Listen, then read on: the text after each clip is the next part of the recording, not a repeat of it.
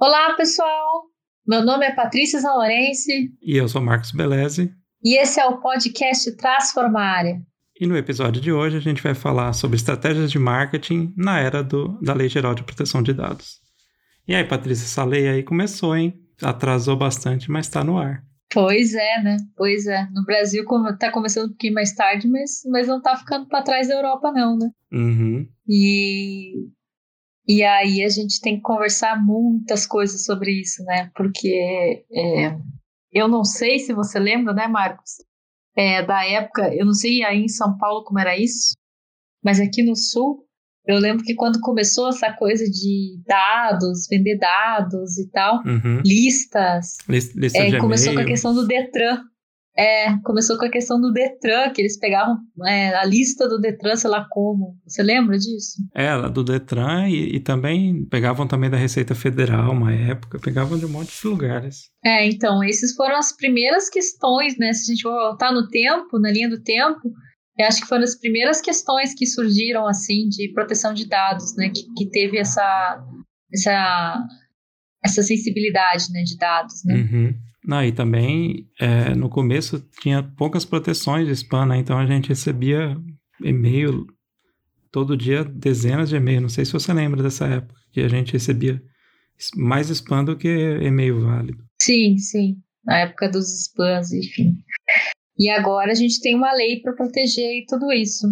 E o que, que eu queria falar sobre isso, né? É, é engraçado, porque assim, é, o marketing o marketing digital ensinam é, as, as, as, grandes técnicas e tal ensinam já que a gente tem que ter é, o aprendizado de criação de autoridade para daí você conseguir captação de contatos. Uhum. Mas a gente vê aí muito ainda venda de lista de e-mails, uhum. venda de seguidores, venda de live. Outro dia eu descobri, você acredita que tem como você comprar seguidores para assistir sua live? Só para gerar volume. Só para gerar volume? Ele, é como se fosse um spam de lives, né? Uhum. Uma coisa assim, eu não sei exatamente como é que funciona, foi uma colega que, que me contou, mas existe isso, né?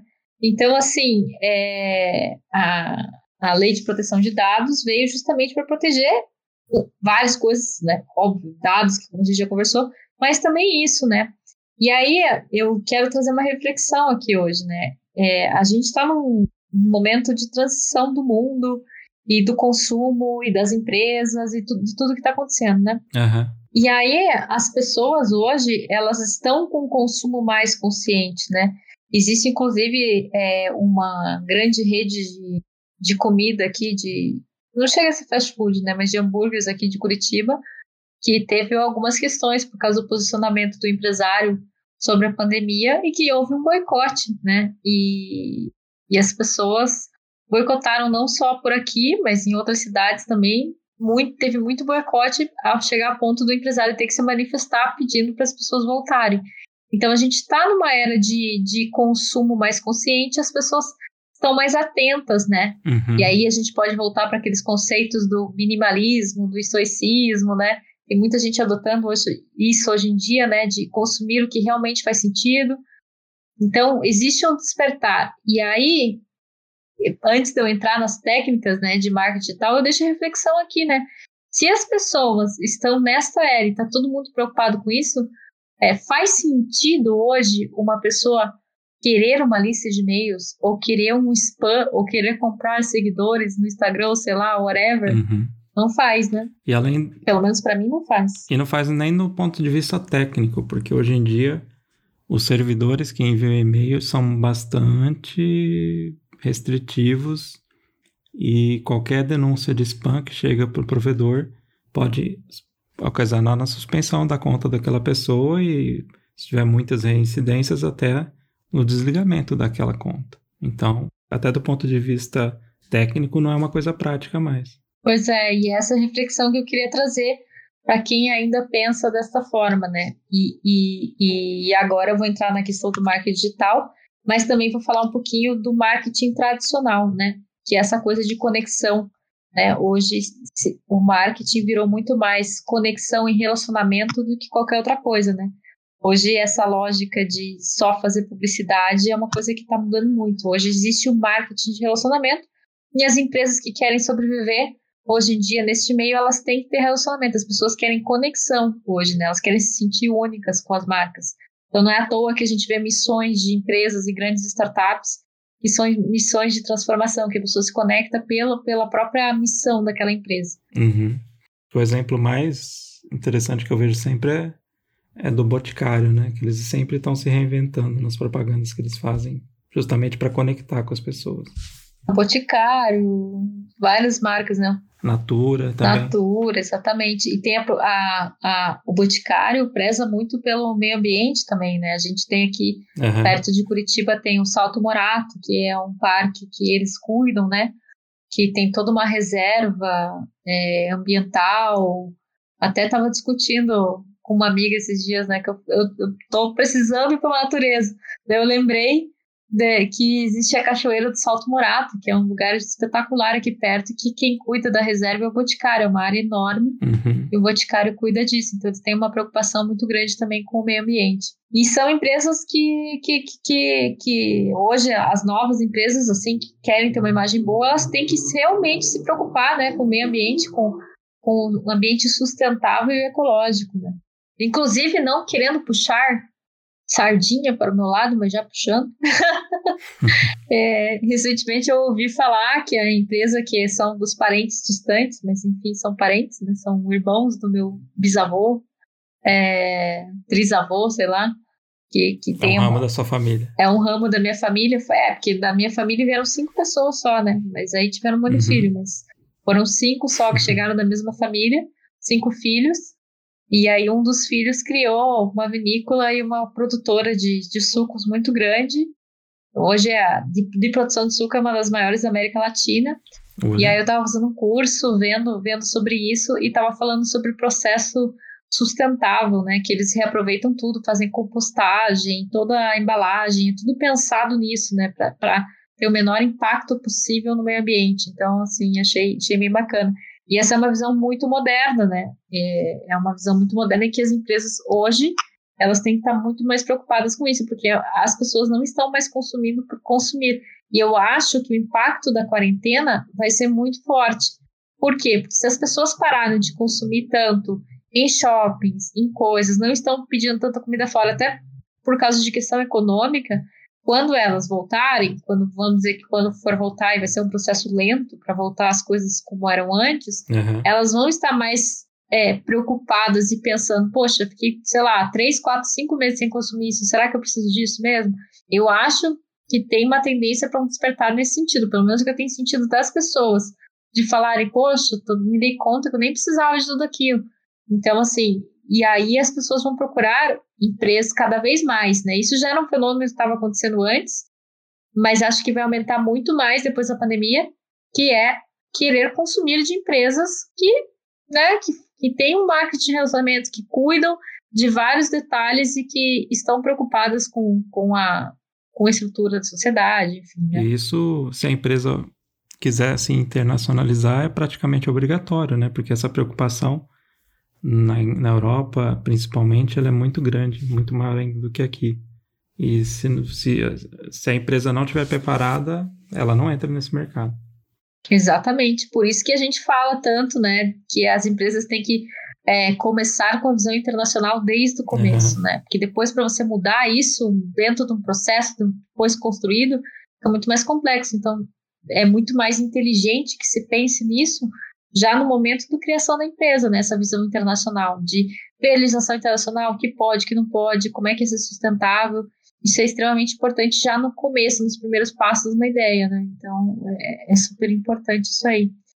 E, e, e, esse negócio internacional não tem nada a ver com o nosso episódio de hoje, mas eu acho importante conversar, porque é uma coisa que acho que ninguém tem muito conhecimento. Hoje eu estava conversando com um primo meu, que ele fez mestrado em Direito em Portugal, e ele participou é, de, de audiências do Tribunal da Europa, uhum.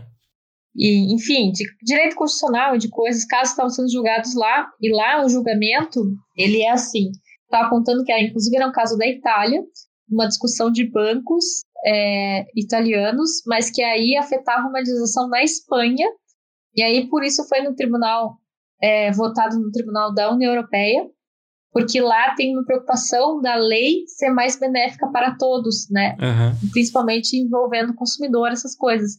Então lá, não, os países não, não são tão autônomos assim, né, para tomar uma decisão no tribunal. Se você tem uma decisão no tribunal que na Itália foi decidido de um jeito, mas na Espanha tem uma, uma, uma melhor forma de resolver isso, que é mais benéfico para o consumidor, ou sei lá o quê, é, a, você pode recorrer para o Tribunal da União Europeia e puxar a sentença da Espanha. Uhum. Mas aí, por que, que eu estou falando tudo isso? Porque existe uma tendência no direito, e isso eu não sabia, descobri hoje, existe uma tendência no direito que nos próximos anos os países tendam a tomar decisões dos tribunais internacionais. Então, o próprio Brasil, na questão de legislação trabalhista, os advogados é, mais na frente vão poder se embasar em teses de tribunais da Europa, ou sei lá, de outros lugares, para poder defender as suas ações e está tendo um movimento de internacionalização dentro do direito, que eu não tinha conhecimento nenhum.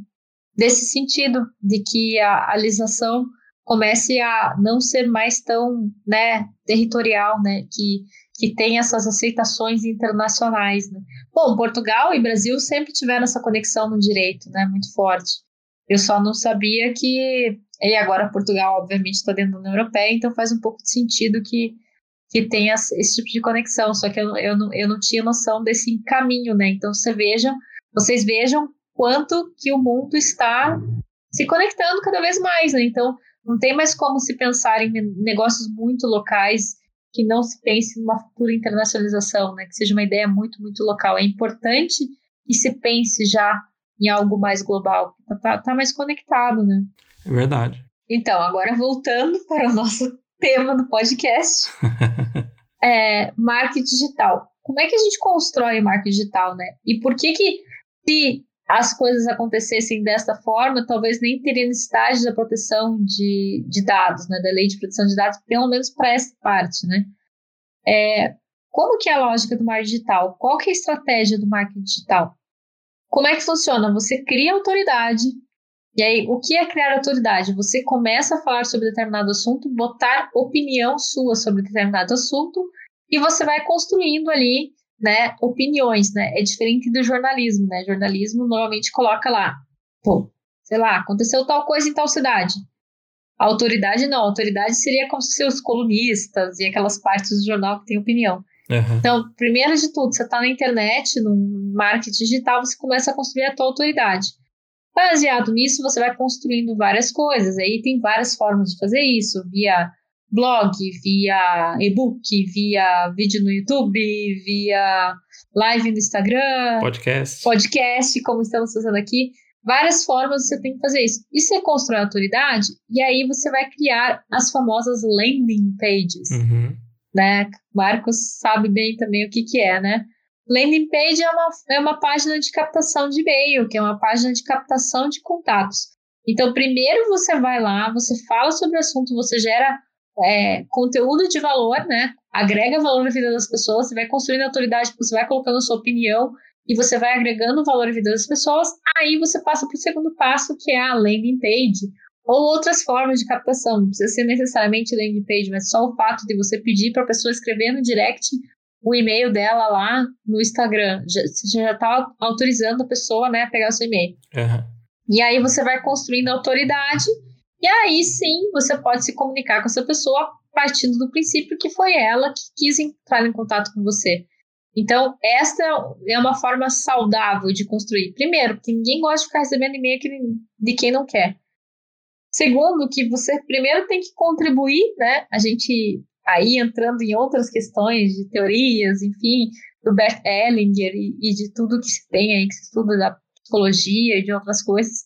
Você tem que doar e agregar valor na vida da outra pessoa para daí você começar a receber, né? Você receber uhum. uma atenção em relação a isso, porque é uma construção mais lógica, né? Você primeiro agrega, agrega, não tenta empurrar alguma coisa para a pessoa comprar. Isso é, é bem o contrário do que se fazia antigamente, né? Exatamente. Então, é esse que é o marketing de relacionamento, que é o que eu falei, né? É o marketing de relacionamento. Você começa a criar relação com a pessoa a partir do momento que você agrega valor na vida dela E aí você vai agregando valor através de conteúdo, através de. Você, você ajuda essa pessoa de alguma forma, e aí você vai construindo essa autoridade. E aí a pessoa quer relacionar um tipo de relação com a sua empresa. Então ela coloca seu e-mail, telefone e tudo, e aí você começa o contato com a pessoa. Mas existe esse, essa etapa prévia, que é gerar autoridade e agregar valor em vida das pessoas. Então, se tudo funcionasse desta forma, não teríamos o problema da lei de proteção de dados. Por quê? Porque você está procurando aquela empresa, porque você foi escolher aquela empresa, porque você gerou uma conexão ali, porque aquilo te mudou a tua vida de alguma forma, vai te gerar valor. E aí você entra em contato. E essa é a construção do marketing digital. E aí, voltando para o marketing, que não é tão digital assim, que pessoas que, por exemplo, ninguém é obrigado a ir para o digital, né? As pessoas que não querem trabalhar com, com online, querem estar no offline, tá tudo bem. Uhum. Só que cada vez mais as lojas, é, comércios e tudo, eles são obrigados a pensar no relacionamento com a comunidade que vai consumir. Então hoje é muito difícil você abrir um comércio só pensando, ah, vou colocar na avenida ali, que aquela avenida passa muito carro e daí alguém vai parar e vai entrar na minha loja. É. Hoje não é tanto assim. Hoje as pessoas procuram os lugares que elas vão, elas elas têm o cuidado de pensar sobre tudo isso. Então, aí. Depois da pandemia, então. Depois da pandemia, mais ainda. Né? Então, assim, existe toda essa preocupação de, de marketing de relacionamento. Então, hoje não importa muito onde você está, e sim o seu posicionamento. Então, se você vai estar tá num bairro X, você tem que falar com os vizinhos, você tem que conversar com as, com as pessoas e gerar uma, uma rede de conexão ali para que as pessoas consumam de você. Não existe mais aquela lógica, quer dizer, existe, existe, mas estamos numa fase de transição, não existe mais, assim, aquele conceito tão engessado, né, de marketing, tipo, a ah, é, borracha 1,99, e tipo, aquela coisa de preço só e tal. Por quê? Porque as pessoas estão com consumo mais consciente. Então, mesmo que você não esteja no online, você esteja no marketing offline, hoje o que é muito importante é a conexão e por isso que é importante você fazer conexões com pessoas, né? Você mostrar sua essência, a essência do seu negócio, o seu propósito, o que, que você está querendo e como está agregando valor. Que é assim que as pessoas vão consumir. Hoje, dificilmente alguém consome só, só, só pelo preço, como era antigamente, né? Ou, sei lá, por ser famoso, né? Outdoors. Aproveitando um pouquinho que você hoje é uma especialista em marketing digital já, e suponha que eu tenho uma uma pequena startup que está começando, por onde que eu começaria esse canal? Qual, por onde você recomenda? Qual desses meios? Muito relativo, porque você tem que conhecer quem é o teu avatar, quem é a tua persona, quem é a pessoa que você vai vender. Uhum. Se essa pessoa não não está no Instagram, não adianta você ter uma conta de Instagram. Se essa pessoa não está no Facebook, não adianta você ter uma conta no Facebook. Então, qual que é o primeiro passo para você decidir aonde começa? é decidir quem é a pessoa que você vai vender e aonde ela está. E aí, quando a gente fala em avatar é, e persona, você tem que detalhar tudo sobre essa pessoa. Né? Então, assim, hoje, quando você vai publicar um, um vídeo. Hoje eu até falei na live, né, que eu tô tudo em italiano, minhas coisas, e às vezes esqueço como é que é, é a palavra em português. Mas é em italiano é sponsorato, que é patrocinado. Uhum. Isso. Você vai colocar um vídeo é, patrocinado no, no, Facebook, você vai ver que tem que colocar milhões de. tem como colocar milhões de características lá. Idade, se tem iPhone, sei lá. Tem, tem muitas, muitas, muitas possibilidades uhum. para você colocar um vídeo para que chegue exatamente na pessoa, na tela da pessoa que você tem interesse que chegue, né? E aí, claro, se a pessoa já acessou o teu site, tem os pixels, pixels, né, que você falou no outro dia, né, Marcos? É, os pixels invisíveis. É, os pixels, aí, claro, se a pessoa pode não ser o teu avatar, né, mas se ela já entrou no teu site, ela vai ver o vídeo também. Uhum. Mas aí, para você mesmo colocar um vídeo no Facebook, você já tem que saber todas as informações. Mesmo que você não quisesse, hoje o Facebook já, você publicar lá, para você não gastar o seu dinheiro à toa, o Facebook já dá um monte de critério lá para você fazer seu avatar. Então, a primeira pergunta é, para uma startup começar é quem é a pessoa que vocês estão vendendo? Essa pessoa lê blog? Essa pessoa entra no site? Essa pessoa está no Instagram? Essa pessoa está no Facebook? Essa pessoa vê Telegram, vê Twitter? Uhum. Está no LinkedIn? Tem, tem muitas variações, né? Então, por isso que é extremamente importante você entender aonde está essa pessoa. O LinkedIn, por exemplo, você vai ter um perfil mais profissional. Tem pessoas que só estão no LinkedIn. Não estão em nenhuma rede social, só usam o LinkedIn. É. Tem pessoas que são mais informais que só vão usar o Instagram. Não vão olhar nem Facebook, nem LinkedIn, nem sabe direito que é LinkedIn. Ou tem lá, mas nunca mexeu, né? E tem gente que não, que nem, nem conta do Instagram criou ainda, porque tá no Facebook, tá na fase do Facebook ainda. Na Europa a gente vê, eu me assustei quando eu cheguei na Itália e vi que, que a rede que se usa mais lá é Facebook. É, é. E não Instagram. Então você tem que conhecer profundamente para quem você vai vender. Aí você conhecendo essa pessoa, aonde mora, que horas acorda, que seriado Netflix está assistindo, se tem Netflix, se assiste novela, né? A pessoa que assiste novela, Hoje eu fui abastecer o carro, eu vi novela passando, falei, meu Deus, é verdade, tem novela, né? Faz tanto tempo que eu não vejo TV aberta. Uhum. Então você tem que entender essa pessoa. Aí vai ser o primeiro passo para você construir.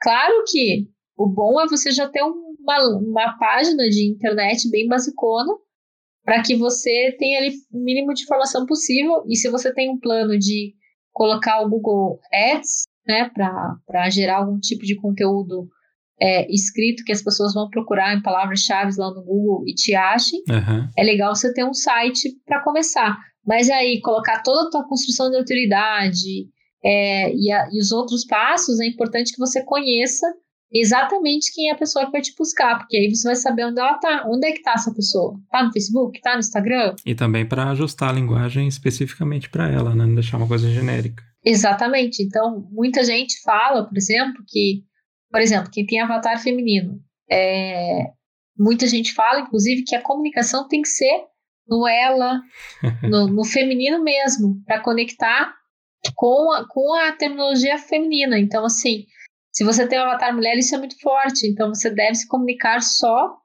em palavras femininas, porque isso vai atrair muito. Uhum. Então, e a, e a idade, por exemplo, né, Marcos? Uma pessoa de uma faixa etária de 30 a 35 anos conversa de um jeito diferente de uma 35 a 40, conversa diferente de uma de 20 a 25. Então a linguagem também é, é diferente, né? Como você falou. Além do, do, do, sexo, a linguagem e todas as opções, como que está construindo a cabeça dessa pessoa, né?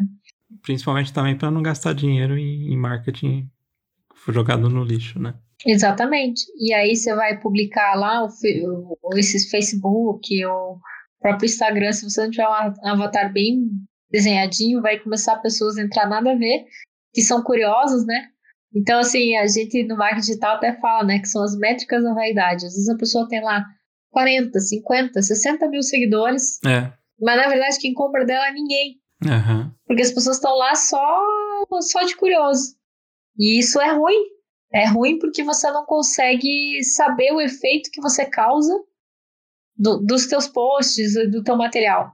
Quando você tem mais muitas pessoas têm essa ilusão que os números é que dizem que a pessoa é boa, não é? Só que na verdade é você entender quanto mais restrito, né? É, claro, você pode ter 40, 50 mil seguidores se você já for uma pessoa com muita autoridade. Uhum. 100 mil, 200 mil, 600 mil, 1 milhão. Thiago Negro tem lá, sei lá quantos. É, mas aí o que é importante é você ter seguidores que estão interessados no seu trabalho. Não sou curioso, porque daí a pessoa curte as suas postagens e tal, e você perde um pouco de referência. Se o trabalho que você está publicando ali, ele está gerando efeito nas pessoas, se as pessoas estão se interessando sobre isso. Então é bem importante que se, que, que se preocupe, né, na qualidade de informação que você está colocando e que tipo de avatar você está atraindo. Se está atraindo todo mundo, está atraindo ninguém, não adianta nada né? Porque você tem que atrair a pessoa certa que vai interagir e que tem um interesse no teu negócio. Então, essa coisa de ficar caçando gente, lista de e-mail, é, caçando seguidor, não é nem um pouco saudável para suas métricas e para você analisar a alavancagem da sua empresa. É, muito boas dicas, obrigado. e é isso, pessoal. Foi uma misto de várias coisas, assim, mas por isso que é legal fazer podcast, né? A gente conversa com vários temas. Sim. Espero que eu tenha dado pelo menos uma ideia para vocês aí, um pouquinho de marketing digital. Vou trazer outros episódios falando disso, com certeza.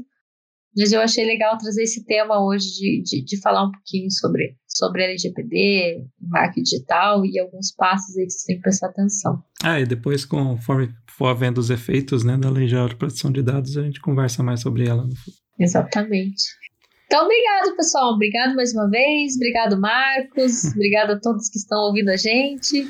E até o nosso próximo episódio. Tá bom, Patrícia. Obrigado e tchau, tchau, pessoal. A gente se vê por aqui. Tchau, tchau.